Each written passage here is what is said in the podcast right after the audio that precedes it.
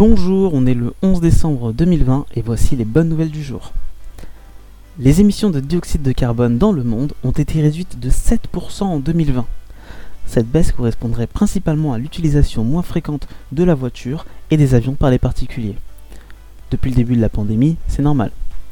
Les industries restent de loin le principal émetteur de dioxyde de carbone, mais à la vitesse où le climat se réchauffe, 7% c'est pas négligeable, ça offrira un peu de répit à la planète. Au bout temps maintenant où une loi a été votée par le Parlement pour décriminaliser les rapports homosexuels, c'est encore un pays qui fait un grand pas vers la tolérance pour tous. Aux États-Unis, dans l'État du Minnesota, le drive-thru d'un Dairy Queen, c'est une chaîne de fast-food américaine, a comptabilisé plus de 900 automobilistes qui ont payé les uns pour les autres. Donc imaginez que vous arrivez au drive-thru d'un McDo et qu'on vous dit que l'automobiliste précédent a payé pour vous. Donc c'est génial, et là, vous vous dites, je vais payer pour le suivant.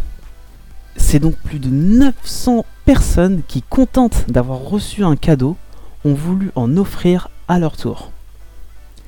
Rappelez-vous, la prochaine fois que vous pourrez faire une petite bonne action, elle sera peut-être pas si petite que ça. C'était les bonnes nouvelles du jour. Passez une bonne journée